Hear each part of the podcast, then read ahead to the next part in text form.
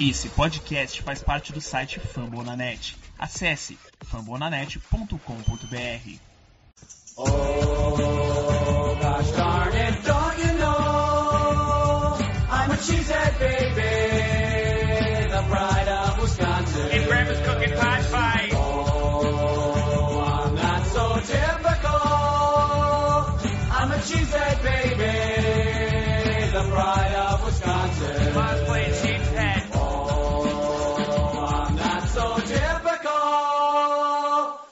A cheesehead baby, the pride of Wisconsin. Jim Bob, where the hell's my bowling ball?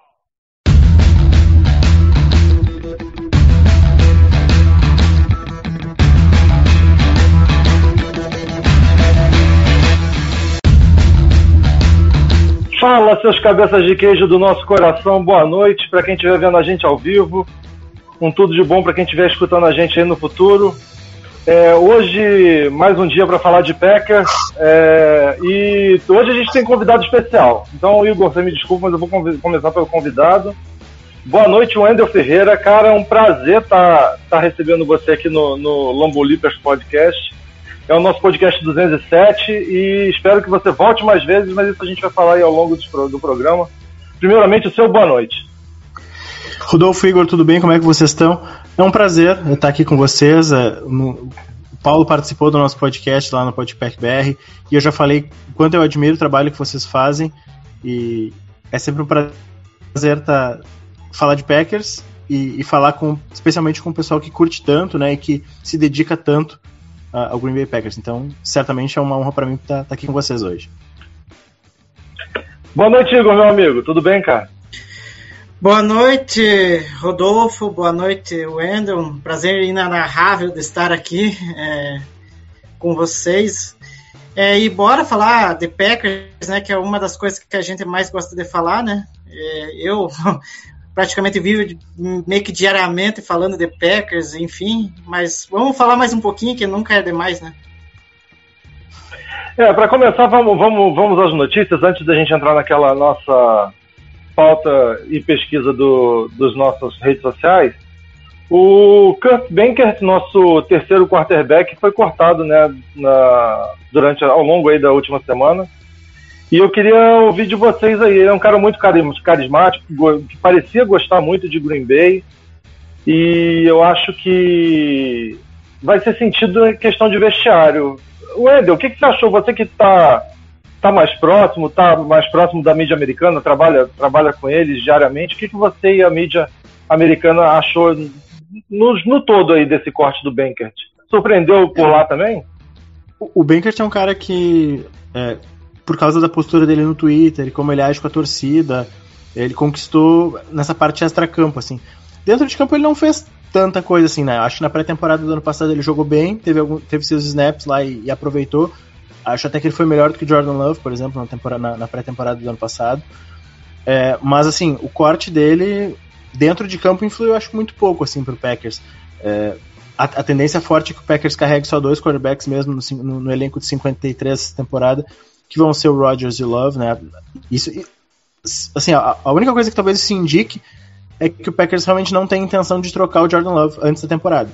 né? O Jordan Love vai ser carregado para a temporada e, e acho que assim o o próprio Bankert falou isso, né? É uma ideia de, de que o Packers está dando uma chance de ele conseguir um lugar no 53 em algum outro time, porque no Packers era certo que não ia ser possível isso. Daqui a pouco, é, se ele não conseguir um lugar no 53 de nenhum outro time, quem sabe ele volte pro Practice Squad durante a temporada regular, né? Acho é, é um cenário possível, mas acho que faz sentido pro Packers também testar outros quarterbacks. Daqui a pouco assinar um, um cara undrafted, aí, alguma, alguma coisa nesse sentido, porque o Bankert a gente já mais ou menos sabe, né? Já, tá, já tem aí seus, seus quatro anos de liga, a gente já mais ou menos sabe o que, que ele é. Faz sentido testar e tentar desenvolver outros jogadores mais jovens. É uma perda é, no ponto de vista afetivo, né? Porque o Bankert foi um cara que conquistou a torcida, mas dentro de campo não, não, não, não acho que seja um movimento que faça muita diferença, além dessa questão do Jordan Love. É, eu ia, eu ia até dar esse gancho pro Igor, mas você já deu. É o indicativo de que o Love vai fazer parte do, dos 53 nessa temporada e que não vai ser trocado tão cedo, né, Igor? Não, pelo contrário, né? A permanência dele é quase que certa, né? E eu acho assim que o Beckert, eu acho que era difícil de ficar. Ele próprio admitiu que era difícil de ficar entre os 53, né? Tanto que daí ele agradeceu a oportunidade ao Gutenkust pela é, por estar lá, né, no, é, treinando com o pessoal do Packers e tudo tal. Enfim, mas até queria indagar o Wendel, já que ele está aqui, é, porque até no grupo lá da firma, é, até indaguei lá e falei assim, pô, mas e esse movimento? O que que, o que, que quer dizer? Alguma coisa quer dizer, porque, o, se não me engano, o Packers está com o roster com 89, né? Então ele pode puxar alguém, é, seja, enfim, a gente não sabe, pode ser via mercado, free agency, né? Ou underdrafted. Aí fica aquela curiosidade, quem será que poderia vir, né? Eu dei até deixo aí pro Wendel essa. É, eu, eu, acho muito difícil que o Packers vá fazer algum, algum grande movimento assim antes do, do training camp. Né? O, Packers geralmente costuma ir para a temporada testando esses jogadores, te, testando a gurizada, né? testando quem, quem vai para o training camp, os jogadores jovens undrafted, e aí eventualmente lá no, durante a temporada regular ou na melhor das hipóteses no final do training camp, lá, já chegando perto da temporada regular, o Gutekunst pode adicionar alguém. No ano passado foi assim, né? O, o Whitney Merciless, por exemplo, foi ser adicionado só lá na, na, semana, se não me engano, 7 ou 8, foi uma coisa assim. Então, é, eu acho que do ponto de vista de elenco, para completar os 90 agora, deve ser algum undrafted mesmo, é, talvez um, um, quarto quarterback. Eu acho que não faz muito sentido ir para pré-temporada com três só no elenco, sendo que o Aaron Rodgers provavelmente não vai jogar uh, jogos de pré-temporada. Então, é, e só com o Jordan Love e com o Danny Etling para pré-temporada é um pouco temerário. É, eu escrevi isso para o Zone Coverage, eu acho que uh, o Packers trouxe um, um quarterback para o Rookie Minicamp, né, o Max Bortonslegger, um negócio assim, a pronúncia do sobrenome dele que é um cara novato tal, foi undrafted, é um cara relativamente talentoso, tem um braço forte e tal. Vai ser alguém por essa linha, assim, eu não imagino. Daqui a pouco, daqui a pouco sai a notícia amanhã que o Packers assinou com o Julio Jones, né? Mas acho isso improvável. Acho mais provável mesmo que seja alguém undrafted, possivelmente um quarterback, né? Porque não acho, assim, desde que o Matt LaFleur assumiu o elenco, o time em 2019, é, já com o Aaron Rodgers nessa fase mais avançada da carreira, que ele não tem feito jogos de pré-temporada, a tendência é ir com quatro quarterbacks pro, pro training camp mesmo. É, e pode ser um indicativo também de é, essa questão da gente ir de, com dois quarterbacks, que a gente talvez vá com três, com sete wide receivers ou quatro running backs no, no roster dos 53. Eu vou, eu vou consertar a gafe que eu cometi aqui no começo, o Igor, né? Porque normalmente quando a gente tem convidado, a gente pergunta ao convidado por, como ele conheceu a NFL e por que ele gosta do, e por que ele torce para o time dele. Então, Wendel, por favor, como você conheceu a NFL e por que os Packers? Então, quando eu era adolescente, eu tinha, sei lá, meus uh, ah, 15 anos por aí, eu já tinha o desejo de ser jornalista e jornalista esportivo. Então eu pensei, bom, para me diferenciar nesse mercado que todo mundo entende de futebol, eu preciso saber do máximo de esportes possíveis que eu souber, que eu, que eu tiver possibilidade. É, então eu aprendi, comecei a ver futebol americano, beisebol, rugby, cricket, gosto mais longe, todos os esportes possíveis e imagináveis para uh, pelo menos ter o conhecimento básico de regra. Eu já tinha um bom conhecimento, já jogava basquete, já tinha um bom conhecimento legal, já tinha jogado tênis, então tipo, eu, sempre procurei ter um escopo grande assim, em termos de número de esportes que eu acompanhava.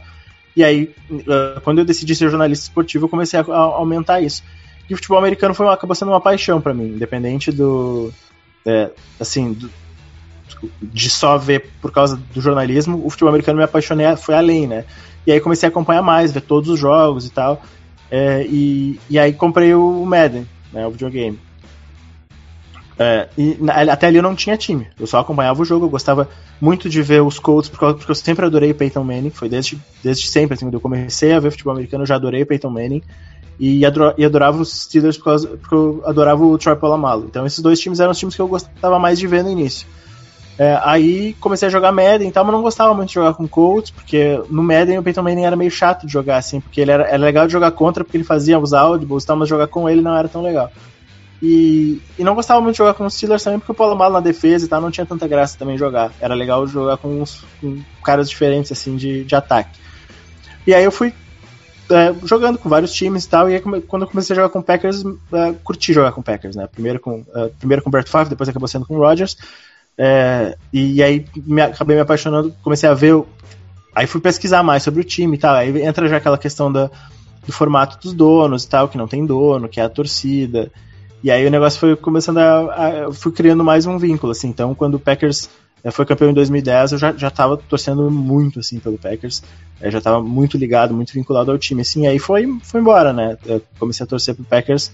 eh, apaixonado por futebol americano, já, aí já trabalhando e cobrindo futebol americano, mas obviamente sempre com, com o Packers como uma paixão. E aí agora, nesse ano que eu, eu tive a possibilidade de mudar de emprego, e aí comecei a escrever para sites americanos também, Aí, é pela primeira vez eu tô trabalhando de fato cobrindo exclusivamente o Packers, né? Isso que é uma, tem sido uma experiência bem legal para mim. É, você, você me relembrou um monte de coisa da minha. Da minha É. da- do, do meu amor com a NFL também, cara. começaram- porque- Não, É, meu irmão é coach por causa do Manning. E se eu não fosse Packers, eu provavelmente seria Steelers por causa do Polamalu. Fala, Igor. Não, não, e aproveitando o gancho, dois detalhes aí que dei, aproveitando o que o Wendel falou. É, olha que coisa mais icônica. que É, o primeiro contato que eu tive com o futebol americano foi vendo uma partida.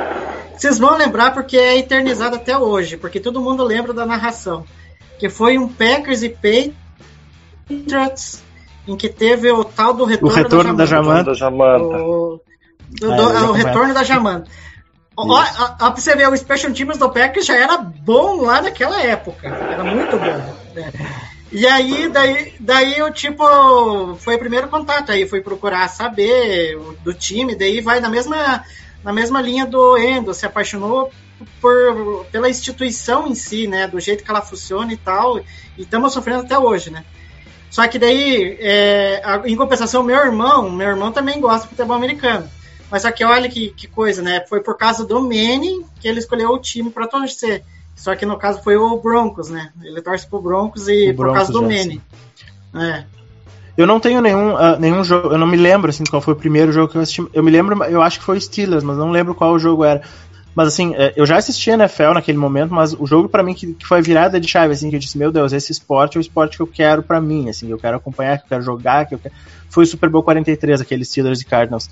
Foi um jogo muito legal, assim, foi virado, e foi, tipo, não foi aquela coisa que, tipo, ah, foi um time que nem Falcons e Patriots, que um time largou muito na frente, outro virou, ou não, foi um jogo, tipo, foi o jogo inteiro eles trocando vantagem, trocando liderança, e um jogo de altíssimo nível, assim, e tal, e naquela época o Cardinals era um time Uhum. muito legal de assistir, porque tinha o Kurt Warner, tinha o Larry Fitzgerald no auge, e aquele time do, do Steelers também era muito legal, tinha uma defesa muito forte e tal, então foi aquele Super Bowl, do jeito que foi emocionante tal, foi a virada de chave pra mim, assim, tipo, Uhum. esse esporte é, é diferente. É, sim. Não, o meu foi o 44, do Retorno para a História. Do Aquele Saints. lá. Aquele, aquele eu Você- sofri um pouquinho porque eu nunca gostei muito do Saints e, e eu adorava, obviamente, o Manning, né? Eu tava, torcendo vidrado pelo Colts naquele jogo. Depois desse Steelers e Cardinals, toda vez que eu jogava Madden, eu tentava trocar pelo San Antonio Holmes. É... Vamos, vamos continuar aqui. É, saiu o calendário dos Packers sem novidade, né? Pra, pra temporada. Saiu o dia do Family Night ali. A gente vai começar a trabalhar no dia 27 de julho, se eu não me engano, né, Igor? É, é, isso, é 27 de julho, daí o, os calouros se representam o dia 22, né? Que daí eu vi as datas Ah, e, sim, daí, sim. E daí dia 26, o, o, se não me engano, os, os veteranos, né? E daí dia 27 começa o training camp oficialmente, né?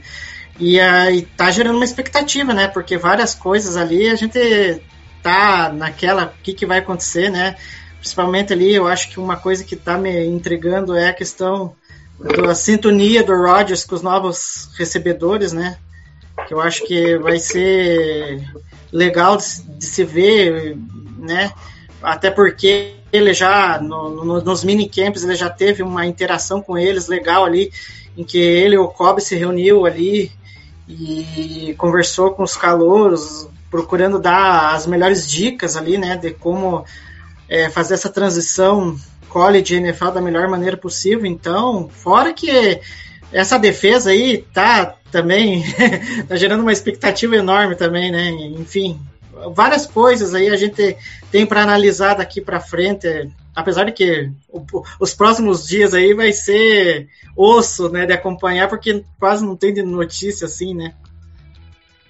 Wendel, o que, que te gerou mais expectativa nesse calendário aí? Teve alguma coisa que você tá esperando muito? É, eu, eu tô bem curioso pra saber como é que vai ser a questão dos wide receivers também, obviamente, porque é uma coisa que, que, vai, que vai ser o grande tema, né, da- dessa nossa da, da- da pré-temporada e da temporada como um todo do Packers.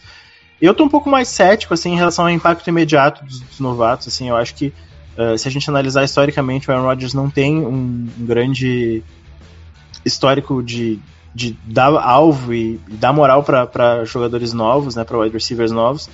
Então eu talvez eh, penso um pouco que o Packers vai começar a temporada eh, usando mais mesmo os veteranos, assim, Lazard, Cobb até o Sammy Watkins, de certa forma. E aí os, eh, o Christian Watson é um cara que tem o papel dele bem determinado para essa primeira temporada. Né? Ele vai ser o cara que vai ser o substituto do MVS, assim, esse cara de, de bola longa, né? o deep threat. É, e eu, mas assim, eu não, eu não acho que ele vai ser um cara que vai ter volume muito grande, assim, né? Acho que até o Romeo Dobbs pode, pode ter um impacto maior nesse sentido. Eu tô bem curioso para saber como é que vai ser essa rotação, assim.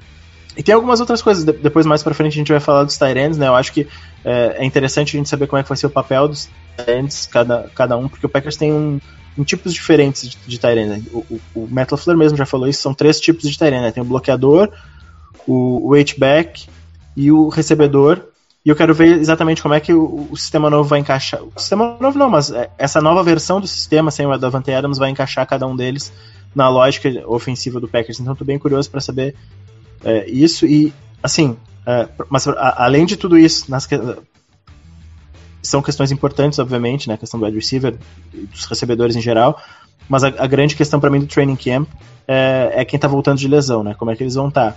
Se o David Bakhtiari, por exemplo, vai estar saudável ou não, e aí se ele não tiver para o início do training camp já passa a ser uma grande preocupação. O Elton Jenkins eu acho que não vai estar para esse início de temporada, né? Mas de qualquer forma a gente fica analisando. Robert Tonian também é um cara que se ele tiver saudável para início da temporada seria bem importante. E, e o Kylen Hill, que é, um, que é um cara que eu acho que também vai começar na PUP a temporada. Mas é isso, as lesões é, e, e as voltas de lesões graves que os, que os jogadores do Packers sofreram nos últimos tempos aí talvez sejam a, a grande história desse, desse training camp.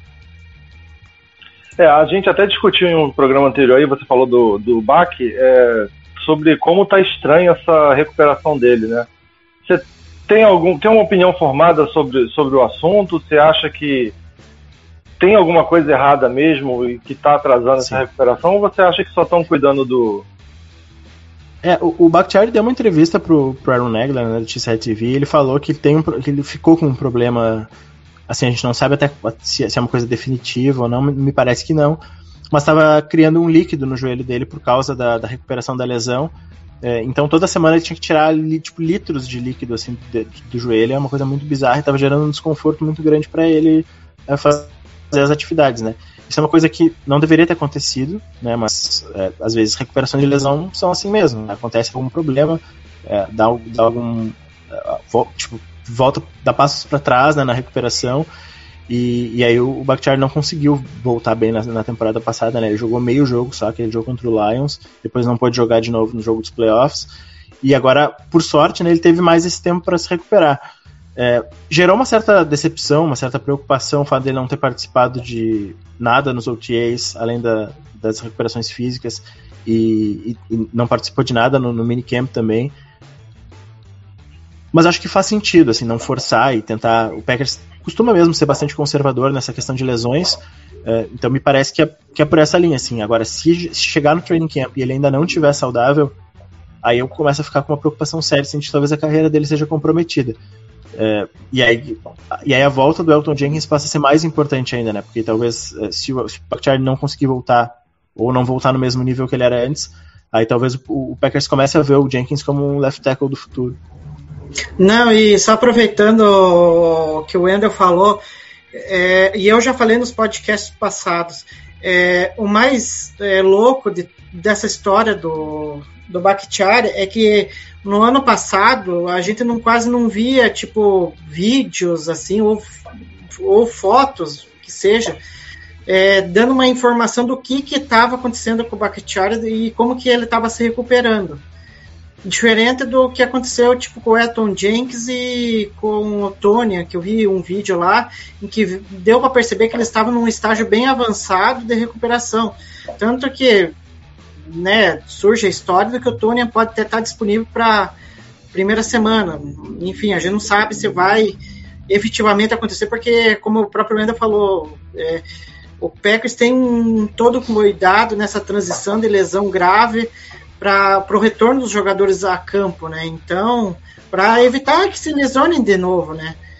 Mas é aquilo, a gente está intrigado com essa situação do Bakhtiari. Agora é, resta esperar e ver se ele vai a campo nesse training camp que se aproxima, né?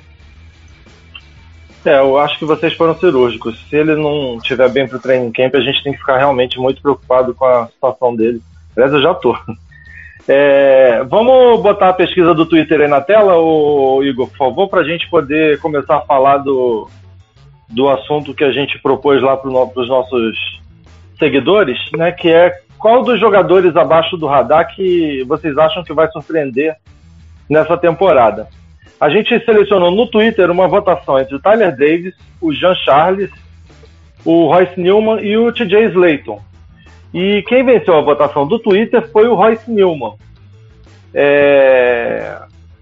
E eu queria saber de vocês dois aí se vocês concordam. Eu sei que vocês já deram. A gente vai falar daqui a pouquinho da escolha de vocês dois, mas o que vocês acharam que levou nosso seguidor a, a chegar a essa conclusão? Primeiro você, Wendel, por favor. É, me parece que nesse, nesse ponto da, de avaliação, assim, é, a lógica foi que o Royce Simon é provavelmente o único desses todos que vai ser titular absoluto, né? É, se correr tudo bem. É, o Tyler Davis é um cara que vai, como a gente, eu tinha falado mais ou menos antes, o, o Tyler Davis é um cara que vai dividir snaps ali entre os Tyrants todos e, e, tende a ser reserva quando o Tony voltar de lesão. O TJ Slayton é um, é um, cara de rotação que, se tudo correr bem, ele vai ser o quarto jogador de, de linha defensiva do Packers nessa temporada, ou quinto, talvez, com, se o Lowry ficar. E o John Charles é um cara mais slot, então não, não deve ter muito espaço também. O, o Royce é uma tendência é, forte, assim, que ele comece a temporada como right guard titular, né? Então, é, de fato, ele é o cara que, de, de, entre esses, essas quatro opções, é o que talvez tenha, que precise, né, ter o um impacto imediato mais forte. Depois, é, volta, se voltando, voltarem Bakhtiari e o Elton Jenkins, talvez o Newman até perca a posição, né? Porque é, aí vai depender muito de como vai se estruturar a linha ofensiva.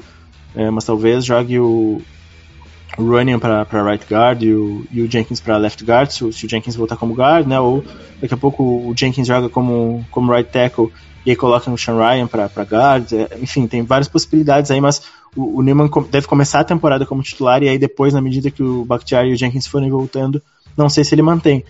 Mas é o cara que desses quatro tem mais chance de ser titular. É, a nossa linha ofensiva está muito bem servida. Igor, o que, que você achou dessa votação aí?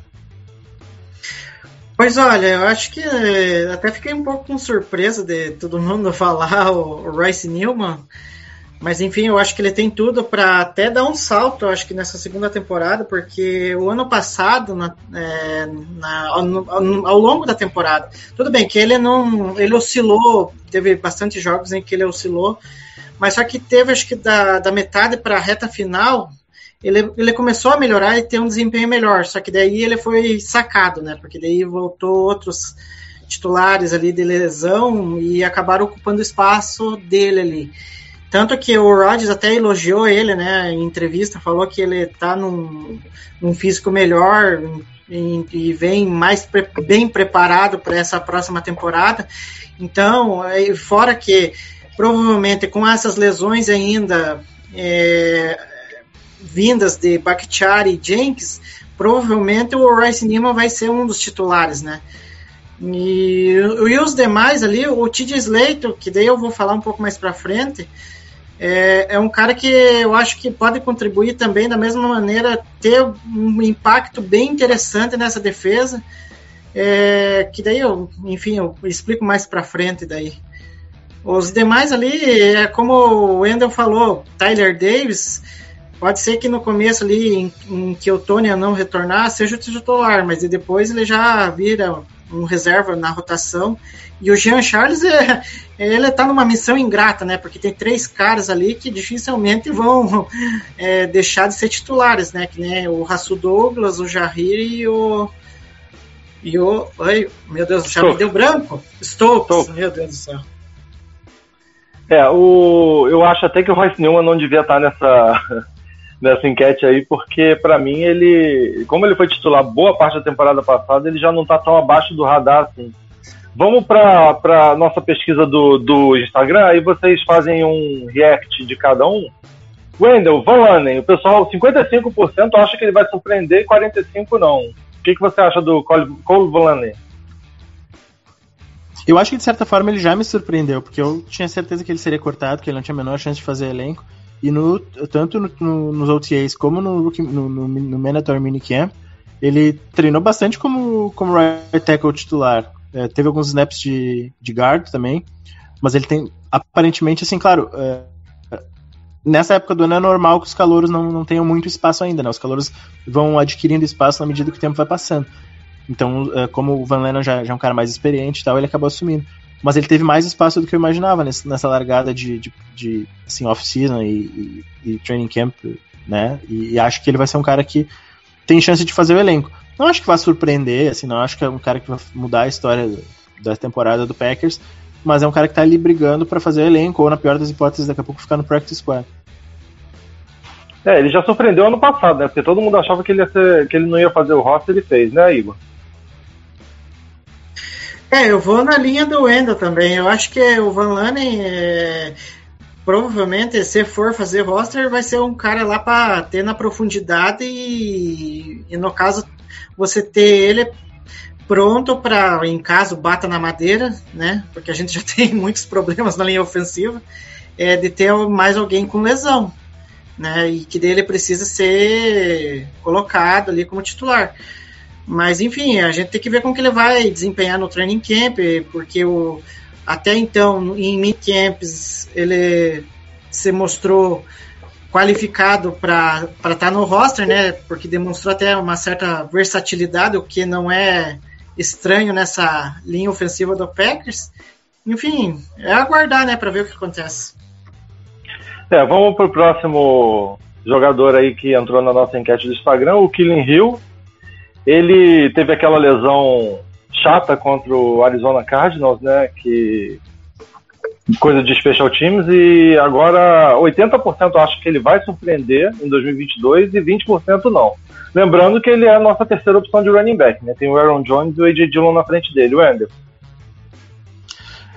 Bom, uh, se 80% acha que ele vai surpreender, já deixou de ser uma surpresa, né? Mas é, é eu, eu adoro o Kylie Hill, assim, eu sou um cara que, uh, desde antes do draft eu já falo nele. É, a minha história com o Kylie Hill é a seguinte, eu achava que o Aaron Jones ia sair ano passado, eu achei que, achei que o Packers não ia renovar com ele. E aí eu filtrei todos os running backs uh, prospectos do draft do ano passado, todos que tinham entre 200 e 215 libras, e comecei a analisar os vídeos, uh, os tapes deles, assim. E o Kylie Hill é um cara que tinha porque, na verdade, a minha ideia era o seguinte: quem, são, quem é o tipo de jogador que mais ou menos pode fazer a função que o Aaron Jones fazia? E aí eu olhei o tape do, do Kylie Hill e disse: é esse cara aqui, esse cara aqui é o cara que pode ser o novo Aaron Jones. E para mim ele era um prospecto de quinta rodada, assim, uma coisa, mais ou menos como Aaron Jones mesmo era também. E, e aí o Packers acabou draftando ele na sétima rodada, então foi, eu fiquei muito feliz, eu me lembro exatamente no dia, assim, aí a galera todos nos grupos, ah, olha aí, o teu cara, o Packers draftou. E, e, acho que ele fez uma, uma pré-temporada legal ano passado, né? Ele fez aquele é, primeiro touchdown recebido do Jordan Love. É, e aí depois sofreu aquela lesão no erro dele, assim, foi um erro absurdo dele de ter saído da endzone, né? E acabou sofrendo a lesão, que foi daí uma infelicidade. É, eu acho que ele talvez vai começar a temporada na PUP, e aí vai perder pelo menos quatro, quatro semanas. Mas é um cara que tem tudo para se estabelecer, assim, é um, pode ser importante nos special teams e pode ser um cara importante também na rotação, né? Esse ano eu espero que o Packers use mais uh, personnel com dois running backs em campo ao mesmo tempo. Então vai, ter, vai ser importante ter mais running backs na rotação, porque para não sobrecarregar o Jones e o Dillon com muitos snaps. Não, e só para não só aproveitar um detalhe. Não, eu ia te dar o gancho, pô, da temporada passada. Ah, então que, vai. Então vai. Que na pré-temporada o, o Killian Hill ganhou a vaga no roster na pré-temporada que ele fez, que ele foi um. A gente, na, na época aqui no Lambeau Leapers, elegeu ele como um dos melhores jogadores da pré-temporada, né, Igor? O Igor tava na, na, nessa. Sim. Não, não, tanto que aproveitando o gancho do Wendel, é, pelo que eu me lembro no draft, ele, o Killing Hill ainda até caiu além da conta naquele draft, né? Bastante. Ele E ficou na sétima rodada. É, e daí o Packers vendo ali que sobrou ali, nah, vamos pegar ele aí, vamos, vamos ver o que acontece, né? E, e querendo ou não, ele estreou bem ali, foi, foi bem no começo, infelizmente teve aquela lesão que- ele próprio, né, errou no, no Special Teams, mas eu acho que é um cara assim que tem tudo para contribuir para esse ataque, porque como o próprio Wendel falou, é, a gente tem wide receivers calouros que estão chegando. É, você tem três caras ali veteranos é, que pode ser, não sei se vai ter uma produção tão alta, né? De jardas assim. Então, querendo ou não, os, que, os running backs serão fundamentais nessa distribuição da bola pelo Rodgers, né?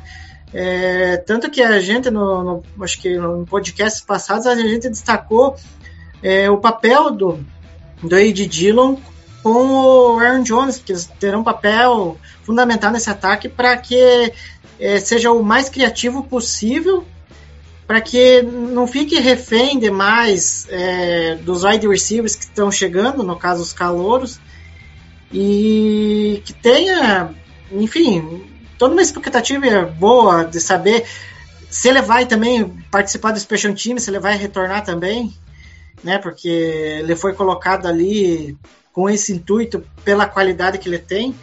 Enfim, eu gosto de running back, né? Tanto que na projeção do roster passado eu, eu tinha colocado quatro. E olha que deu, né? Porque teve lesões aí. É, o running back é muito suscetível à lesão, né? Não tem jeito. E, e o Killen Hill, ele recebe bem passe, né? Eu acho que isso vai ser importante nessa temporada também. É, vamos pro É, próximo o, aí? o Packers tem. ah, o Packers tem. Só, só vou antes de, Claro. tu- de a gente passar de assunto. O Packers pegou dois ah, running backs undrafted esse ano, né? O Tyler Goodson e o BJ Baylor.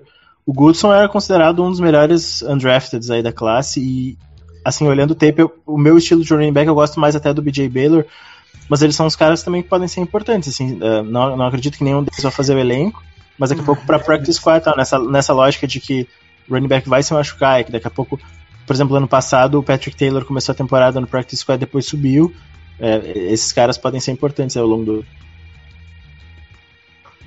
É muito, muito bem lembrado, né? É, e vai ter move com certeza. Isso se a gente não for como o Igor gosta com quatro running backs, né? Mas já Sim. pro, É, pro é- roster.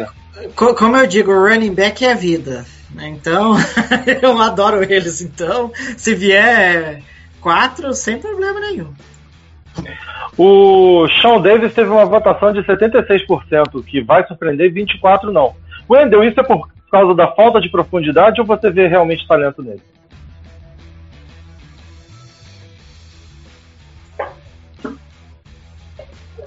E deu, eu acho que ficou mudo, o Wendel. O Wendel tá mudo. né? Não, pior que não, não tá saindo. Ixi.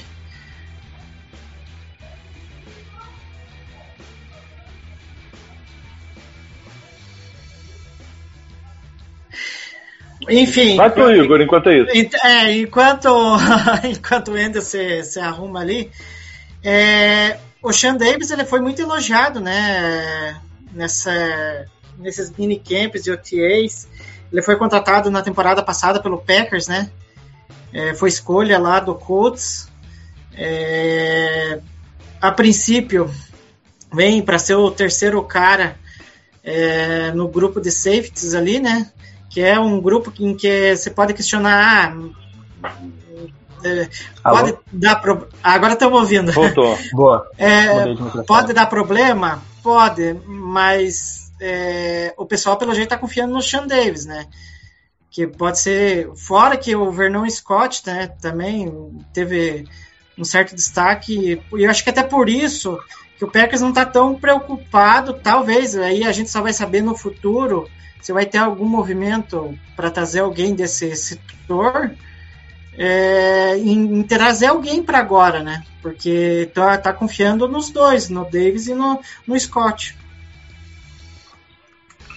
É, eu, eu Pode tava falar, falando Wendel. antes que eu tava falando antes que eu acho que o Sean Davis é um cara que foi draftado na quinta rodada pelo Colts ano passado, então talento ele tem.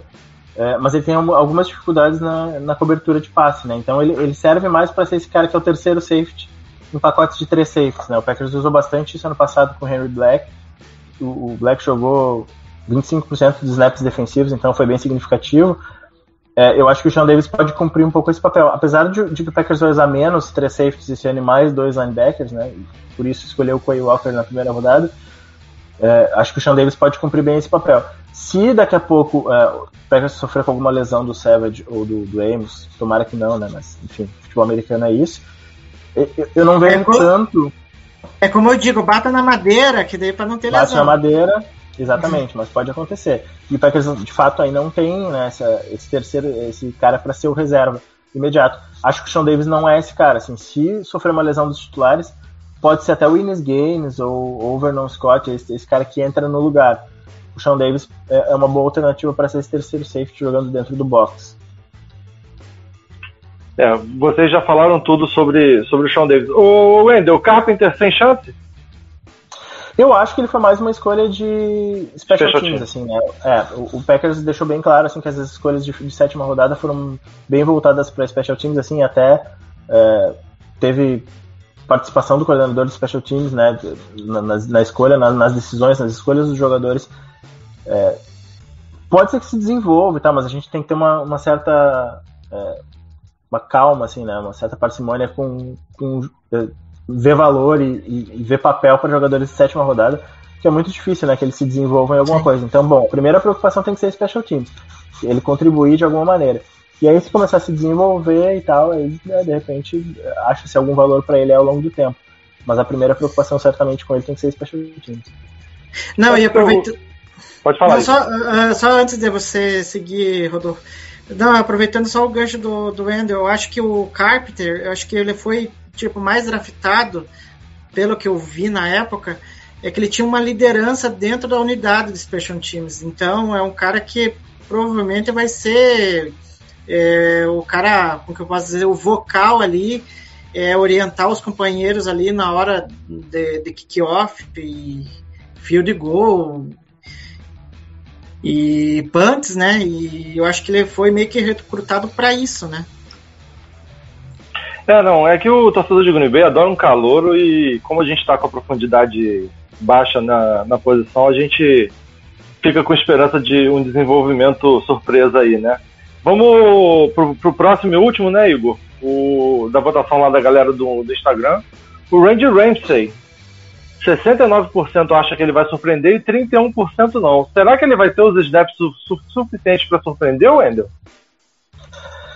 Se é, o Packers não adicionar nenhum é, Edge Defender aí até, até o início da temporada, acredito que sim. É, o, o, o Gutekunst já falou que o Ramsey é um cara que, que eles apostam bastante, assim, né? Ele ano passado não jogou porque estava machucado, mas ele vinha numa certa ascensão, teve um training camp legal ano passado. Então acho que assim, se, a temporada fosse começar hoje, ele provavelmente seria o terceiro Edge. Então vai jogar bastante, né? Ano passado é, os Eds 3 e 4 jogaram bastante, né? O Jonathan Garvin jogou bastante, até o Tipa Galeai jogou bastante também.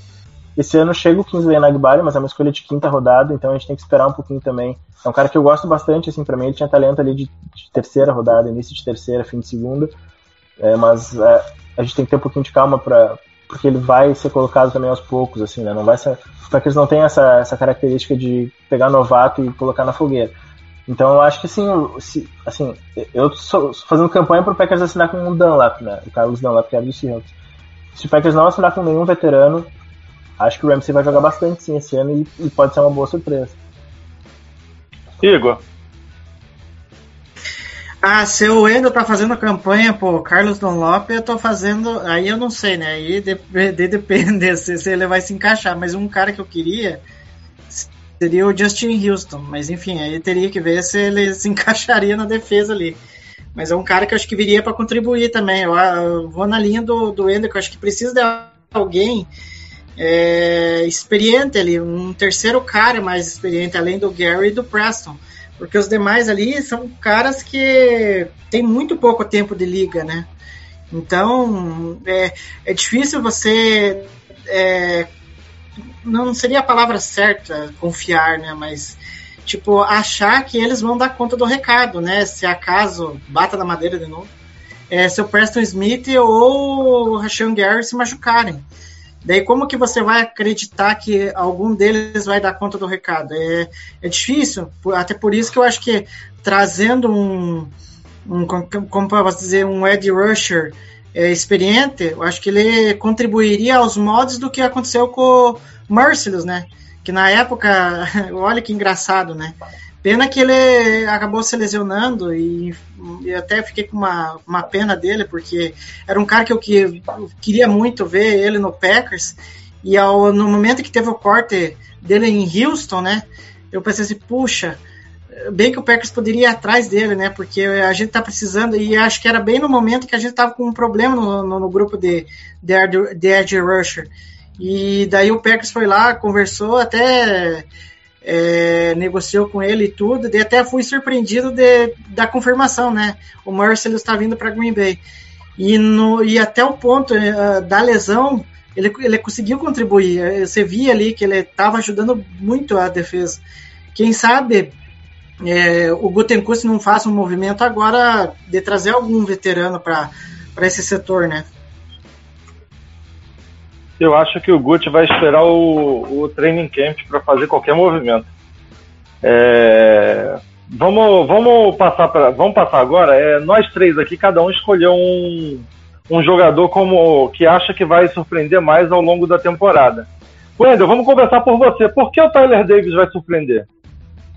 Pois é, eu escolhi o Tyler Davis porque eu acho que essa função do Tyrant recebedor é uma função bem importante no ataque do Packers. É, especialmente, obviamente, depois da, das mudanças todas né, que o Packers teve no, no corpo de recebedores. É, é, só a gente analisar o papel que o, que o Robert Tonian teve nesse ataque em 2020, que foi super efetivo, né, ele teve 11 touchdowns, é, foi usado com muita frequência ao longo da temporada, é, e, e, ano passado sofreu aquela lesão, e até, mas até o ponto da lesão ele, ele vinha jogando relativamente bem, é, não mantendo aqueles números malucos que ele tinha tido em 2020, mas jogando bem. E a partir do momento da lesão do Tonian, é, o Packers meio essa, essa referência de Tyrant recebedor. Né? Como eu tinha falado antes, o Packers tem esses três estilos de recebedores e, e, a, e, o Mercedes Lewis é claramente o cara que é o bloqueador. E o Packers tem dois Tyrants, né? o, o Josiah DeGuara e o Dominic Daphne, que são esses Tyrants mais H-backs, que jogam quase como fullbacks. É, não jogam inline, né? E, e, e aí faltava essa referência inline para recebedor a partir da lesão do Tony. A gente ainda não sabe exatamente como é que o Tony vai voltar, quando exatamente ele vai voltar. E o Tyler Davis é um cara que tem as características para ser um Tyrant recebedor muito eficiente. Ano passado, ao longo da, da, temporada, ele foi pego, ele chegou no Packers é, no final de setembro. E ele era do practice squad do Colts, né, e o Packers assinou ele direto para o elenco ativo. É, e ele no início não teve muito papel, assim, ele ficava mais em special teams e tal, e a part... ao longo da temporada ele foi, o papel dele já foi aumentando um pouquinho. E agora, com uma, temporada, com pré-temporada completa em Green Bay, é, com um training camp legal, assim, acho que ele é um, é um cara que tem todas as características. É, é um talento alto, né? Não é tão físico, mas é alto e é, é físico como recebedor, né? Então me parece que ele é um cara que pode ser aquele alvo ali que o Rodgers carece às vezes no meio do campo. Eu uh, tomara que o Tony volte logo, né? E seja esse cara, mas uh, acho que o Tyler Davis é um cara que pode ser bem, bem importante para a temporada do Packers. Eu não vejo mal nenhum no Tony voltar e a gente ter o Davis também num, num nível alto. E assim, como você falou, né? Ele entrou no meio da temporada passada e, e ao longo da temporada ele mostrou flashes de ser um bom recebedor já jogando, né? Teve algumas recepções, acho que ele sal, salvou a gente uma terceira descida longa em algum jogo que eu não, lembro, não vou lembrar. Contra o Ravens. Contra o Ravens ele foi bem. Teve um passe é. no meio do campo que ele, nossa, fez uma recepção bonita. E, teve elogio do, do, do, patrão, né? Do, do Rogers, né? Que gosta dele. Então, pode ser que se crie uma sintonia ali e, e nesse corpo de recebedores em que há mais dúvidas do que afirmações, pode ser que o Tyler Davis se destaque aí, né? É, e inclusive era a minha escolha também, mas como o Wendel escolheu, eu mudei a minha. É... Ó, aqui, o, co- aqui o convidado tem sempre prioridade. É, Então vamos pro, vamos para a escolha do Igor, Igor. Aí você defende aí o, o TJ Slater porque ele vai surpreender. Aí eu vou botar um contraponto para você, meu amigo. Tem três na frente dele, né? O nosso calouro de primeira rodada, o Jaron Reed que foi contratado e o Kenny Clark.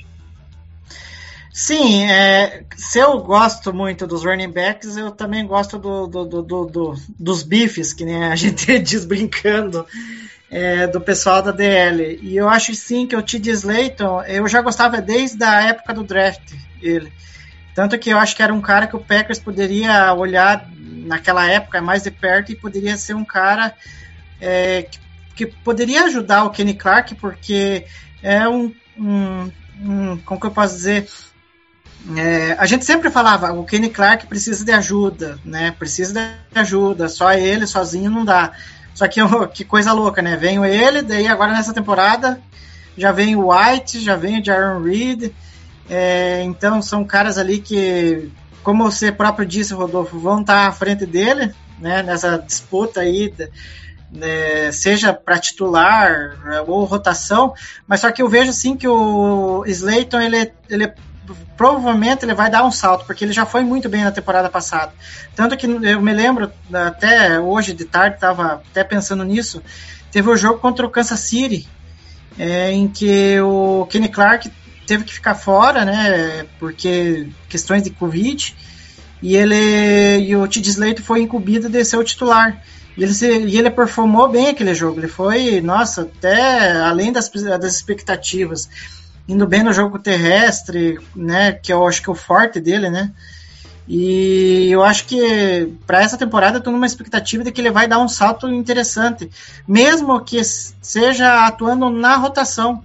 Porque uh, se tem uma coisa assim que a defesa do Joe Barry, você vê muito, já viu muito na temporada passada, mas provavelmente vai ver nessa, é ter muita rotação desse pessoal da DL, né? É, não por acaso a gente viu no, nos Edge Rushes Jonathan Garvey, tipo a Galei ali entrando em alguns momentos. É, provavelmente nesse ano vão ter o Ramsey também, é, o Inigabari vai entrar em alguns momentos também para até pegar um pouco de experiência. E na DL não vai ser muito diferente. O Slayton vai ter, vamos dizer assim, as jogadas certas para ele entrar e provavelmente ele vai aproveitar, né? Ele vai contribuir de uma forma ou outra para essa defesa. Wendel, seus pensamentos sobre ele? É, eu acho que o Slayton ele se encaixa bem no que o Packers está pensando em fazer. É, o Packers esse ano fez um movimento para ir mais para esse lado do sistema defensivo do Joe Barry, é, que é um sistema que é montado de trás para frente, né? Do, que começa com, com, essa ideia de, de too high, né? Com os dois safeties lá no fundo, é, um, um, box bem leve, às vezes com um ou dois linebackers, é, e no, na linha defensiva eles jogam com uma coisa chamada one and a half technique, né? One and a half gap technique. Porque assim, é, tem, é, falando em termos básicos, assim, né? Os estilos de, de técnica ali para os caras jogarem na linha defensiva é um ou dois gaps. O cara, às vezes, é um jogador que é responsável por dois gaps, e aí o negócio dele ali é só parar é, corrida, né? Só ocupar espaço para permitir que os outros jogadores pressionem. Isso era, na, por exemplo, o que acontecia na época do, do Don Capers tem outro sistema que é um gap só, que o cara fica responsável só por aquele gap ali, ele tem tanto a, a possibilidade de pressionar o quarterback por ali, mas também a obrigação de parar a corrida. Isso demanda que mais jogadores ocupem aqueles espaços. Esse sistema que tem sido é, bastante frequente e tem se espalhado bastante pela NFL nos últimos anos, especial, especialmente nos últimos dois anos, né, com o Brandon Staley tendo sucesso com isso lá no Rams, é esse esquema de um gap e meio. O jogador tem um gap, que ele é o responsável principal por esse gap, mas ele também fica de sobreaviso para outro para um segundo gap. Então, aí, aí, se chama o gap meio, né? E para isso, o cara tem que ser muito ágil e também tem que ser pesado, porque ele precisa ocupar espaço mesmo. Né? Ele precisa, daí essa, essa expressão, ele precisa do bife ali, precisa da carne ali no meio para ocupar espaço, precisa ter força, né? Para daqui a pouco é, e é também a agilidade, porque daqui a pouco precisa voltar atacar um gap, daqui a pouco voltar para o outro. Então, assim, o Packers tem feito esse movimento de deixar a linha defensiva um pouco mais pesada em relação ao que era ano passado. O Dean Lowry, por exemplo, é um jogador muito leve. E esse ano uhum. o Packers tem uh, investido nos jogadores, né? O, o Devontae Wyatt é um cara mais pesado. Uhum. O Jaron Reed é um cara mais pesado também. E o Slayton é um nose tackle que tem 330 libras. É um cara super pesado. Daqui a pouco dá pra colocar ele como nose tackle e até mover, por exemplo, o Kenny Clark pra Uhum. free technique pra jogar com uma linha um pouco mais pesada mesmo dentro dessa lógica de, de, eh, de um gap meio. Então acho assim, o Slayton é um cara que pra rotação pode ser super importante Uhum. eh, e, e pra lógica do sistema do Joe Barry pode ser super importante.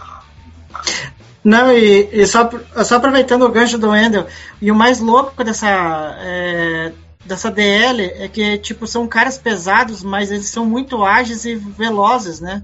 Isso que é o mais louco, porque, tipo, Tirando você o vê... Reed, né? O Jaron Reed, o Jaron Reed é um pouco mais lento assim, mas não é assim, não é lento, não é um, Não. uma coisa louca assim, não, ele é, ele é mais lento do que os outros.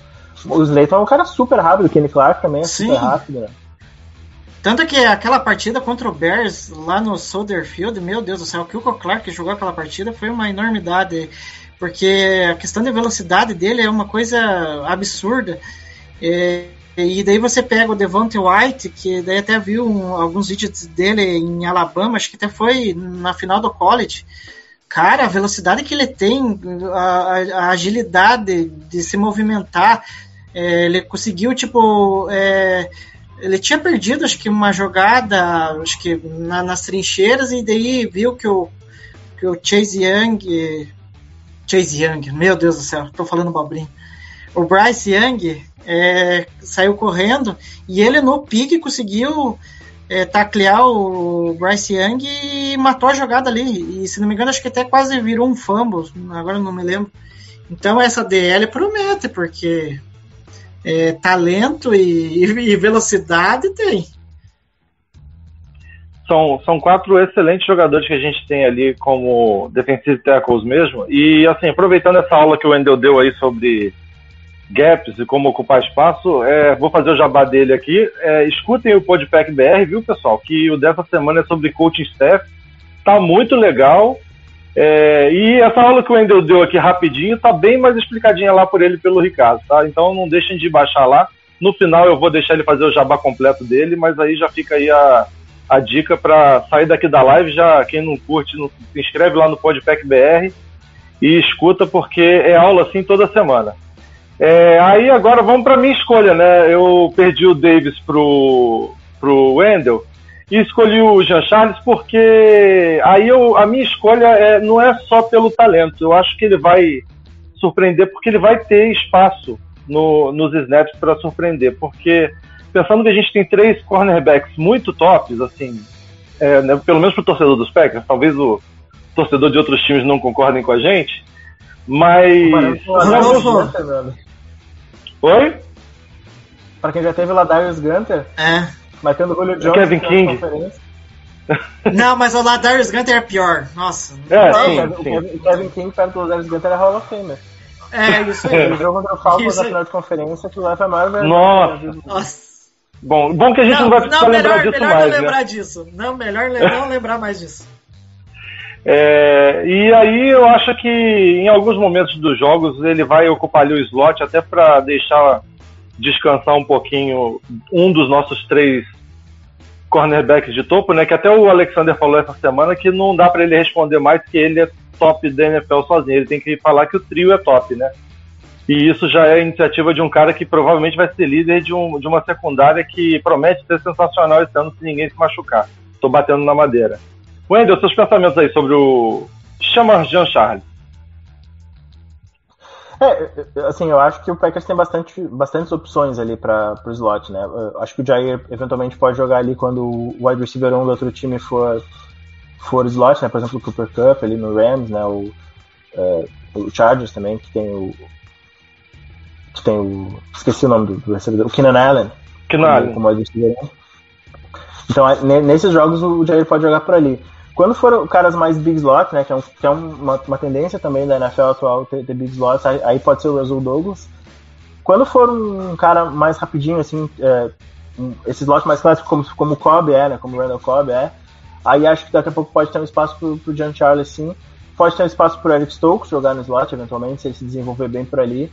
É, mas o, o John Charles é, é o slot mais clássico que o Packers tem no elenco, assim, né? É, é ele e o Nixon, que é o que esse, que esse corner que o Packers pegou do, do que era dos Raiders, veio mais para special teams, né? O Kazan Nixon. é, mas daqui a pouco pode ser usado no slot também. Eu acho que esses dois caras, o Nixon e o John Charles, vão brigar por essa vaga assim de ser o quarto corner e, e ser usado com bastante frequência ali na Star. Igor, Ah, de todas as. é, das- de todos os jogadores postos aqui, eu acho que é o mais intrigante. Pelo menos vejo eu, assim, né? Porque ele vai é, enfrentar uma concorrência e tanto, né? Mas ao mesmo tempo ele pode aprender e se desenvolver ao ponto de servir ali para rotação, é, dar um fôlego ali para os titulares ali, né? Em momentos chaves ali da partida, né? Em que a defesa precisa aparecer. Enfim, tamo, estamos numa expectativa de que ele possa surpreender e até que ponto aí só o tempo dirá, né? Mas que eu acho que esse grupo de cornerbacks, eu acho que até tá, se for analisar friamente, tá até melhor do que o grupo de safety, né? Porque opções, tipo, até melhores você tem, né? Como o próprio Jean Charles, o Nixon, que eu acho que é um cara que é, tá meio que também fora do radar aí e pode surpreender também. Enfim, é, a expectativa é, é boa. Agora cabe ao jogador mostrar em campo que a gente esteja certo, né? É, vamos. Agora eu quero saber de vocês. Alguém ficou de fora que pode surpreender de todos esses que a gente falou? Wendel, você primeiro. Bom, vamos lá, deixa eu dar uma olhadinha aqui no elenco. Eu acho que. Assim, o, o grande. Os caras que vão ter impacto real, assim mesmo, no time são esses. Tem alguns caras que acho que podem fazer o elenco, tipo, surpreender no, no sentido de fazer o elenco. É, acho que o Rico Gafford é um cara que pode surpreender, né? É, o, o Ricardo, que é o meu colega de podcast, provavelmente vai brigar contigo porque, comigo, porque o, o, o wide receiver convertido para cornerback que ele gosta é o Cabionento.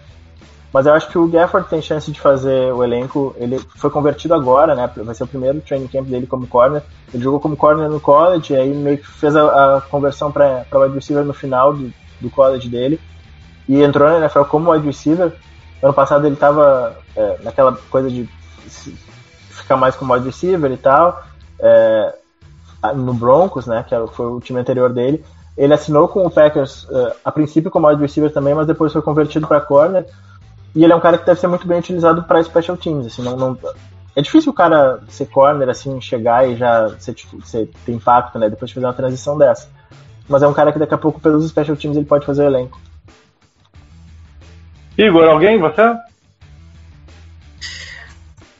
Ah, como eu sou um fã de running back, enfim, eu destacaria o Tyler Goodson, porque eu vi ele jogando em Iowa e eu fico pensando, puxa vida, esse cara seria um bom complemento nesse ataque.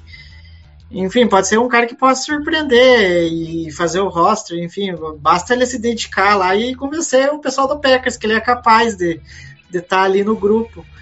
Agora, pensando em outro nome, talvez de defesa, aí aí é complicado. Eu, eu fico não, imaginando não... o ódio que o, que o, Igor deve sentir do PFF por causa dos running backs. Os running backs não eram. Ah, não, nem vou entrar nessa questão aí, porque eu tava vendo. Agora que você falou, tudo bem que não tem nada a ver com esse, com esse assunto aqui. É, não, eu tô, tô para postar lá no Twitter um monte desses ranks aí que eles fazem aí. E tem um que eu fiquei meio assim, hum, que é com relação à linha ofensiva. Que agora, enfim, só sei que é a do Packers, tá? Acho que é o top 5, eu acho que o do Packers é, é a quinta, se não me engano.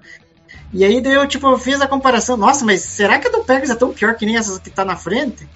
Enfim, mas é o pessoal do PVF. É, eu, eu, acho que é justo a gente ter um certo pé atrás com a linha ofensiva do Packers, porque no passado a linha do Packers jogou mal, relativamente mal. Assim, é. a, gente, a gente ficou com aquela, com aquela visão boa porque a gente esperava o caos completo, né? Quando o Bakhtiari e o Jenkins se machucaram, colocar é. ali o Josh Neidman de left tackle, a gente pensou, meu Deus, o Rodgers vai morrer agora. E aí foi bem, foi ok, assim, foi ok, mas tipo, o sistema protegeu bastante, assim, acho que o Packers, a partir da lesão do Jenkins, mudou bastante o jeito de jogar no ataque, assim, bastante mais passe rápido, é, né, aquelas, aquelas bubble screens pro, pro Davante Adams no canto foram, basicamente, foram a, o esteio do ataque, assim, eu, mudou bastante o jeito de jogar. Eu acho que assim, é, eu não gosto muito do, do Nightman, assim, eu acho ele bem fraco. Talvez ele comece a temporada como right tackle. Então eu acho, ce- acho justo ter um, ter um certo, é, uma certa dúvida. Assim, se, a, se a linha do Packers estiver saudável, ou se daqui a pouco um dos novatos entrar bem, né? O Zac é um cara que eu gosto bastante, assim, acho que o Sean Ryan pode ter também lá seu impacto. Se algum deles entrar bem, tudo bem. Mas acho justo também as, as ponderações, até porque, por exemplo, o Josh Myers, que é o center titular, né? Também não foi tão espetacular assim no primeiro ano, né? A- A gente fica. A gente, eu lamento que o Packers tenha pego ele e não o Creed Humphrey. É, foi uma decisão meio estranha já desde o ano passado, assim, o Packers, porque ninguém, ninguém achava o Josh Myers melhor do que o Humphrey antes do draft, né? Só, o Packers. E, e aí o Humphrey já teve a primeira temporada, já foi quase um All-Pro. Então, assim, é, eu acho que a temporada do Packers é, não vai ser comprometida por causa disso. Mas também não, assim, acho justo ter um certo, um certo pé atrás, assim. Porque ano passado não foi tudo isso. Suportou e, ok, assim, considerando que poderia ter sido com tantas lesões, nenhum time suportaria perder dois left tackles, né? E o Packers, de certa forma, conseguiu suportar. Então, beleza. E sendo com todo mundo saudável, deve, deve ser bom, né? Mas aí acho que a gente pode ter, tá, tá correto, assim, ter uma certa cautela. Não, sim, não, eu concordo com você. Eu acho que sim, é, por aquilo que é, a linha passou ano passado, a gente tem que ficar relativamente com o pé atrás do que, que vai acontecer na, nessa temporada que está chegando aí. Mas no papel, se você tiver ela completa, aí indiscutivelmente está entre as melhores ali. Só que é, até tinha postado uma coisa no Lambo Libres, uma estatística com relação a isso, essa, tipo, um pouco dessa queda do, do, do desempenho da linha, em que o LaFleur tentou adaptar um estilo de jogo ali, tipo, com passes downfield, e não deu certo, e daí, tipo, as, as corridas explosivas que a gente via muito, do, principalmente do, do Aaron Jones, né? Que você via ele, nossa, pegava tinha corridas ali de explosivas de 60 jardas, você quase não viu na temporada passada. E pode ser muito por causa dessa linha ofensiva, né? É, com os principais caras lesionados e você não ter eles à disposição e ter esse virar que tem, né? É, ano passado o Packers jogou. O Josh Myers perdeu quase perdeu quase dois terços da temporada, né, com aquela lesão no joelho. O Lucas Patrick teve que, teve que jogar de, de center. O, o Royce Newman teve sérios problemas de, de right guard ali ao longo da temporada toda, não foi muito confiável. E o Nightman de left tackle teve que ser protegido o ano inteiro. E o Billy Turner também. O Billy Turner é um cara que é, né, um right tackle ali é, mediano, assim, né, um cara replaceable, assim. Então não, não vejo, assim, é, eu acho que a, a linha do Packers tem tudo para melhorar esse ano, assim, porque tem os caras voltando de lesão, essa gurizada nova que, que acho que tem talento, então é por aí que eu acho que o Packers vai. A chance real do Packers melhorar, considerando que o ataque, o corpo de wide receivers piora muito sem o Davante Adams. Uhum. É, e, e, não teve muitos outros reforços para as outras posições. O jeito que, onde o Packers tem para melhorar é a linha ofensiva mesmo, até. Não, agora, só antes de, do Rodolfo tocar, é que, que o Endo já deixou claro que não gosta do Nismo. Mas só que uma coisa eu com o Rodolfo, é, acho que foi num dos podcasts logo após a eliminação pro, pro, pro 49ers.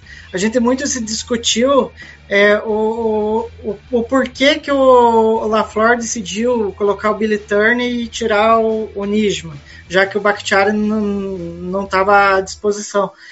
É, você acha que a, a, aquilo ali foi uma tentativa de acerto do LaFleur, mesmo que foi um desastre depois? É, não, eu concordo, eu concordo com vocês que foi um erro do, do LaFleur nos playoffs é, colocar já o Nidman, o, não sei se é Nidman ou Najman que se pronuncia, uhum. mas enfim, é, trocar ele de, de, de lado, tirar ele do time, mudar o Billy Turner de lado, né, e colocar o Dennis Kelly de right tackle foi uma situação estranha. O que eu não entendo de, desse movimento, assim, pô, jogou a temporada inteira, né? Sendo o Najman bom ou ruim, é, já, tinha, já tinha jogado, já, já tava dando certo, entre aspas, da, daquele jeito ali se ele entendesse que o Najman não era suficiente, que não tivesse jogado a temporada toda com ele. Aí chegou no playoff e aí de repente entendeu que ele não era mais suficiente. Então, no jogo que valia. No jogo que mais valia, no jogo mais importante. Se, se, se ele era suficiente, que tivesse jogado, tivesse jogado nos playoffs. Se não era, que não tivesse jogado nada na temporada regular toda. Uma coisa é quando tu coloca ali um jogador de. Quando tem uma lesão no meio do jogo, às vezes tu coloca o cara que é o, que é o reserva imediato para não mexer com o resto da linha. E aí depois na semana seguinte tu faz o ajuste e tal, muda o cara de lado, porque vai ter mais tempo de treino. É, eu acho que assim, o que aconteceu, tentando analisar o que aconteceu. A expectativa do Packers era ter o Bakhtiari para left tackle. E, e, o Packers meio que foi pego de surpresa por não ter o Bakhtiari. Depois de ter jogado contra o Lions e acabou não jogando o jogo dos playoffs. E aí meio que foi em cima da hora e eles se apavoraram com, com o que aconteceu. Assim, e aí meio que pensaram, ah, vamos colocar os melhores cinco em campo e colocaram cinco mudando o Billy Turner de lado. Mas é estranho depois de ter, o Junasman ter jogado a temporada inteira ali do lado esquerdo. É, só arredondando essa questão aí, é, o Nisman, Nisman, também não sei a pronúncia, ele ganhou meu respeito porque não. ele foi ele foi unanimidade aqui quando a gente montou o roster de estar tá fora do roster. Naquele, naquelas semanas pré-montagem de roster. Ele foi unanimidade fora do roster. Não só isso, veio a jogar de, de left tackle titular e, pra mim, assim, eu achei a atuação dele ok ao longo da temporada. Nada demais, mas também não, não comprometeu. Como o Andrew bem disse, ele teve muita ajuda e, e mas às vezes a gente vê gente sucumbir mesmo com ajuda e o Najma ele foi honesto, eu diria. É, é isso aí. Poderia ter sido bem pior. É... pois é, a gente estava montando uma teoria do caos quando ele quando viu que ele ia jogar aquele jogo contra o 49ers. É... é vamos. Oi? É Nidman. Eu tô lendo o site do Packers aqui. Ah, beleza. Nidman. É, fica, fica a informação para os nossos é. ouvintes. É, galera, é, antes de terminar e antes de me despedir de vocês, eu queria falar, anunciar que o Wendel foi o nosso primeiro convidado especial de uma sequência aí que a gente vai ter.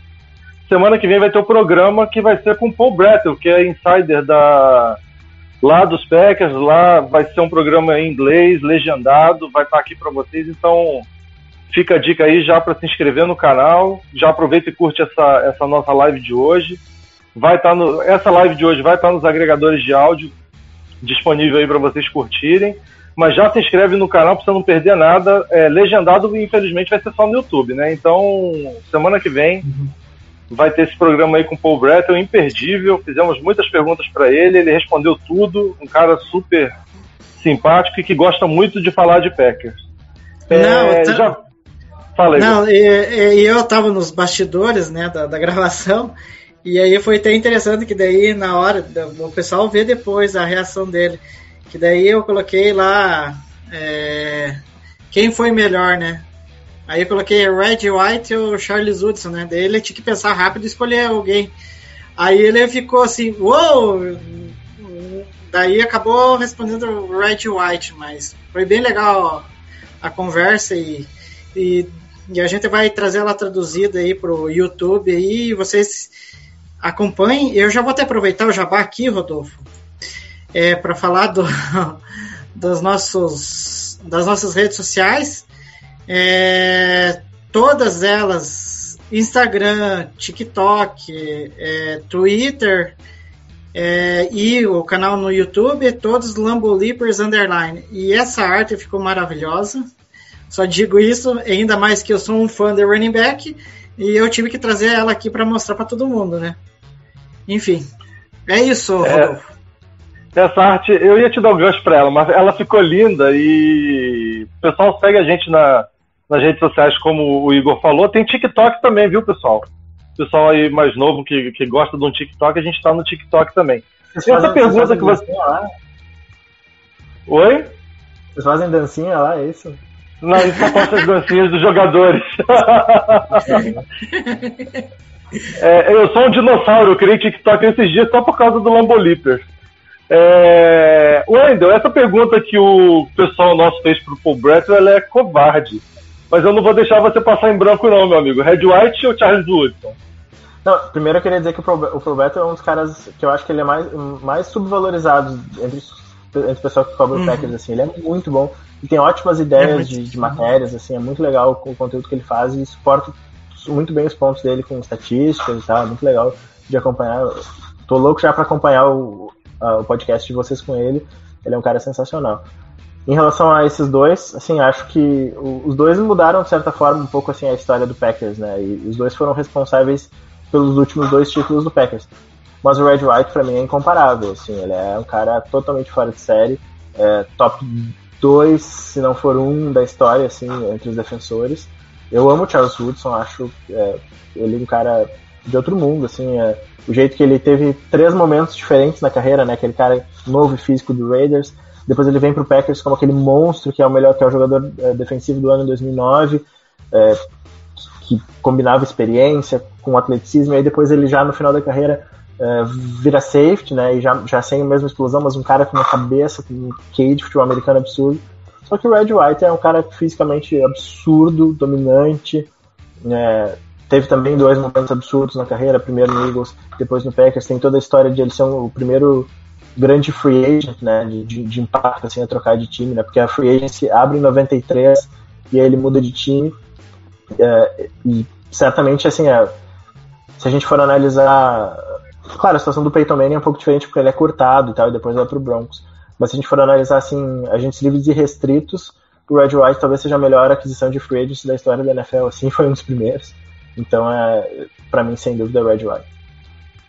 Cara, eu tô contigo. Eu tenho, eu tenho um quê afetivo pelo Charles Woodson gigante. Assim, que quando, quando ele veio pros Packers, é, eu fiquei louco. Mas não dá pra não, dá pra não, Ah. não votar no Red White, né? É, é, não, Fala, mas já que, eu- já que vocês estão com essas declarações de, de amor aí por alguns jogadores aí, eu vou falar um que até postei lá no Twitter. É, todo mundo fala, ah, o Wade Dillon é um trator, mas não, será que conheceu um tal de Eric Lace?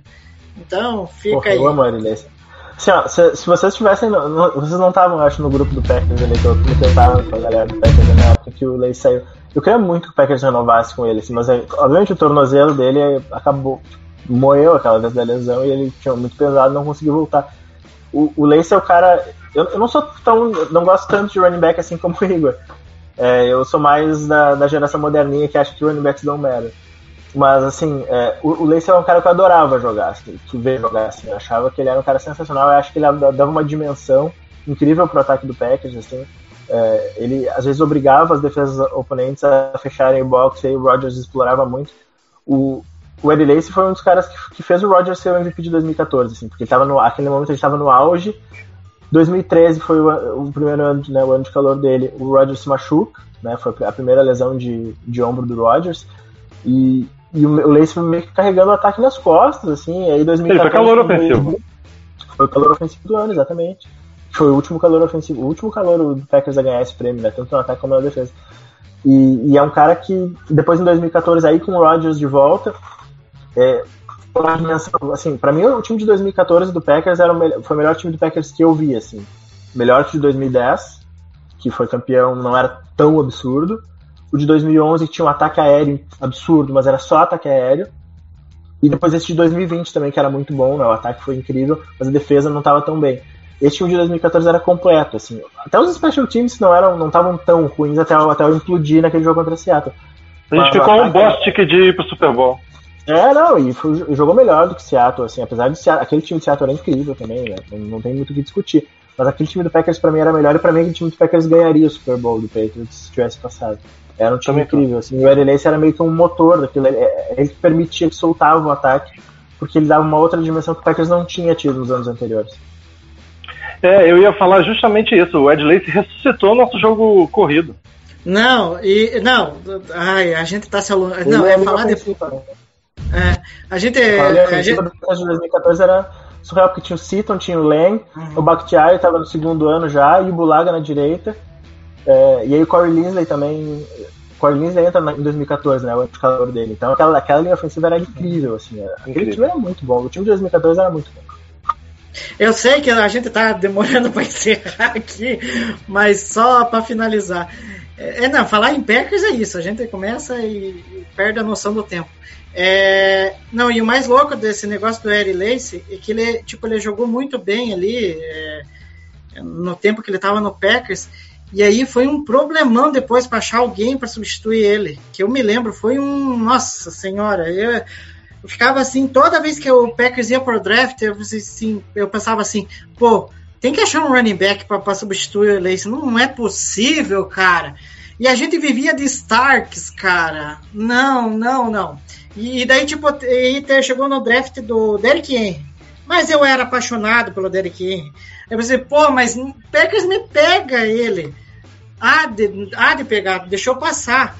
Aí que depois, de anos depois, e aí a gente encontrou o Aaron Jones, que, nossa, não tem nem o que falar, né? Eu, eu sou meio inverso, assim. Eu, eu sou muito chato com o negócio de valor posicional para draft. Então eu acho que pegar running back cedo é um desperdício de valor. Eu fiquei muito irritado no draft. O draft 2020, assim, foi uma coisa. Eu nunca odiei tanto o Packers na minha vida como foi no draft 2020. Assim. Eu odiei a pick do Jordan Love. Eu, eu nunca imaginei que o Packers ia fazer isso. Porque eu achava que não fazia nenhum sentido do ponto de vista logístico ter um quarterback com um contrato de 4 anos. Sendo que o Rodgers tinha, tinha 4 anos de contrato ainda. E de fato, não, não- se a gente analisar assim, eu nem entro no mérito do Jordan Love ser bom ou ruim. Mas do ponto de vista logístico não, não fazia nenhum sentido, né? Isso se- acabou se comprovando depois. Depois o, o AJ Dillon, que eu acho que é um running back bom, assim, mas segunda rodada pegar um running back, né? Isso é complicado. Acho que o Packers poderia ter explorado mais valor. Aí, o Deguara é um cara que eu gostava antes do draft também, mas eu achava ele. Que, ah, se o Packers pegar o Deguara na quinta rodada vai ser muito legal. Aí o Ah, Packers pegou na terceira. não, então o Packers e, perdeu bastante valor naquele draft. e não, e não me entra na cabeça que ele é end. Pra mim, ele é fullback é, que se inspirado no Juszczyk. E eu É, ele, ele falo é um mesmo. Ele é um ele é um H-back mesmo, né? Ele não é muito pesado. Ele não é pesado a ponto de ser fullback, como o Rick Aham. Dawes, como o Joe Kuhn da vida, mas ele também ele é um H-back mesmo. Se você pensar na escolha que saiu logo depois do Deguara, você fica mais bolado ainda, né? Que foi O McLaurin, né? McLaurin. É, pessoal, a gente vai encerrar. O Igor já fez o nosso jabá. O Wendel. Ah, foi bom que a gente aproveitou o Wendel aí o- um pouquinho mais. É, é, é, o cara sabe muito de Green Bay Packers. Quem não segue o Wendel ainda tá perdendo lá no Twitter. Então, o Wendel, faz aí todo o seu jabá, desde o Podpack BR que eu já falei um pouquinho e todo o resto. Vai, por favor, e uma boa Eu noite. tinha- E, e obrigado de coração por você estar aqui com a gente. Não, eu que agradeço. A hora o que quiser. O papo, o papo foi muito A hora que quiser voltar, tá- volte. É só me convidarem, assim, eu, eu, a gente tá uma hora e 16 né, mas eu a gente vai ficar mais tempo, porque eu acho que é. Eu, eu gosto muito de conversar, batendo papo, quando o papo flui legal, assim. É, eu tô fazendo um monte de coisa agora, porque eu tinha ficado, eu fiquei 10 anos na minha empresa anterior e a gente não podia fazer muitas coisas fora. Então agora que eu saí, eu tô aproveitando pra fazer um monte de coisa diferente, assim. Então, é, ali na, na, na minha bio do Twitter tem um, um Linktree que tem a maioria das coisas que eu faço, né? O podcast que eu tô fazendo com o Ricardo Gonçalves é o Podpack BR. Quem quiser é, acompanhar, a gente grava semanalmente. Essa semana ainda não saiu, não foi pro ar, a gente não gravou ainda, mas a gente deve gravar amanhã para ir pro ar sábado. É, e eu também escrevo, sobre o Green Bay Packers eu escrevo pro Zone Coverage, que na verdade é um site de Minnesota, mas é, lá em Minnesota tem bastante torcedor do Packers também, então eles têm uma página pro Packers no site. E pra Cheesehead TV. É, e eu também, tô, essa semana, comecei a escrever sobre a NFL em geral sa- pro site Third Down, Third Down Thursdays. E aí é isso. É, quem pode, pode me seguir ali no Twitter, o WendelFP, Wendel com dois L's, assim como tá. Não sei, acho que aparece meu nome aí na, na tela, né? É, Wendel, assim como tá escrito com dois L's, FP. E aí ali no meu Twitter tem, eu sempre compartilho né, todos os, os trabalhos que eu faço. E queria agradecer de novo o convite de vocês. Acho que o trabalho de vocês é muito do caralho. Acho que vocês fazem muita coisa legal. É, eu acho que assim, é, tem, tem muita uma cena legal assim de, de, de cobertura de Packers no Brasil, né? Gente há muito tempo cobrindo. Vocês, o perfil de vocês é relativamente novo, mas é um dos trabalhos mais legais assim que eu tenho acompanhado. Então eu sigo muito, tento interagir com vocês o máximo possível ali, porque eu acho que é uma equipe muito legal assim, é uma, e é uma gurizada muito legal que não é clickbait, né, não é caça-clique, não é viagem, é, é conteúdo legal mesmo, é conteúdo de quem curte mesmo acompanhar o Packers e que, que valoriza né, o, o Packers como time, não só durante a temporada, mas o ano todo. Então, assim, eu sou fãzaço do trabalho de vocês. Eu acho que é um trabalho que deve ser uh, valorizado demais. Então, muito obrigado mesmo pelo convite. Obrigado pela moral que vocês uh, nos dão sempre, né? O Paulo foi lá no Podpack BR, também participou semana passada, foi show de bola. Então, uh, grato demais a, a, a, parceria de vocês. Não, a gente, a gente que agradece, Wendel, e é. a, firma, a firma é grande, né? Hoje só quem está aparecendo sou eu e o Igor, mas a gente tem um, um, um, pessoal grande aí em todos os setores do, do e todo mundo ficou muito honrado do Paulo ter sido o primeiro a participar lá com vocês como convidado do, do Podpack BR. Wendel, mais uma vez, muito obrigado. A casa está aberta, sempre que quiser vir, com É. convite, sem convite, a casa está aberta. Você e o Ricardo, o Ricardo também já participou com a gente, é de casa também, então você já se sinta É. de casa, viu?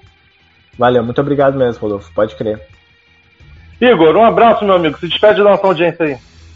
É, um abraço a você, Rodolfo, Wendel. É um tudo de bom para quem estiver ouvindo a gente no futuro. É, torcedor do Packers tem em todo lugar, né? Até em Minnesota, como o Wendel disse. né? Até retuitei. É, até retuitei lá um- um- uma imagem que eu achei engraçada, né? O cara tava assistindo beisebol e tava com um chapéu cabeça de queijo lá e até tiraram o sarro do cara falando assim, NFL é só em setembro, amigo, não é agora ainda, né? Mas o cara já tá pensando em Packers ali, né? Enfim. E só para lembrar de novo, é, arroba underline no Twitter, Instagram, é, TikTok e no nosso e o nosso canal no YouTube, ok? É isso e tudo de bom para vocês. Então aproveita o gancho, se inscreve aí nas nossas redes sociais, curte o nosso vídeo, se inscreve no canal. É, só para desoar o cara lá com o chapéu de Packers, não existe época para estar bem trajado. Qualquer, qualquer lugar e hora a gente pode estar bem trajado. Pessoal, muito obrigado pela companhia. aqui. Fa- Fala, Wendel. Pode falar. Não, eu ia falar que falar mal do Vikings é um exercício que a gente, que a gente complementa 365 dias por ano. Ah, do Bears também, do Bears também. Ah, O Rodgers vai virar dono do Vikings ainda, eu ainda tô com essa esperança. É... Então, galera, muito obrigado pela paciência, pela companhia. Fiquem com Deus, um abraço e Go Pack Go!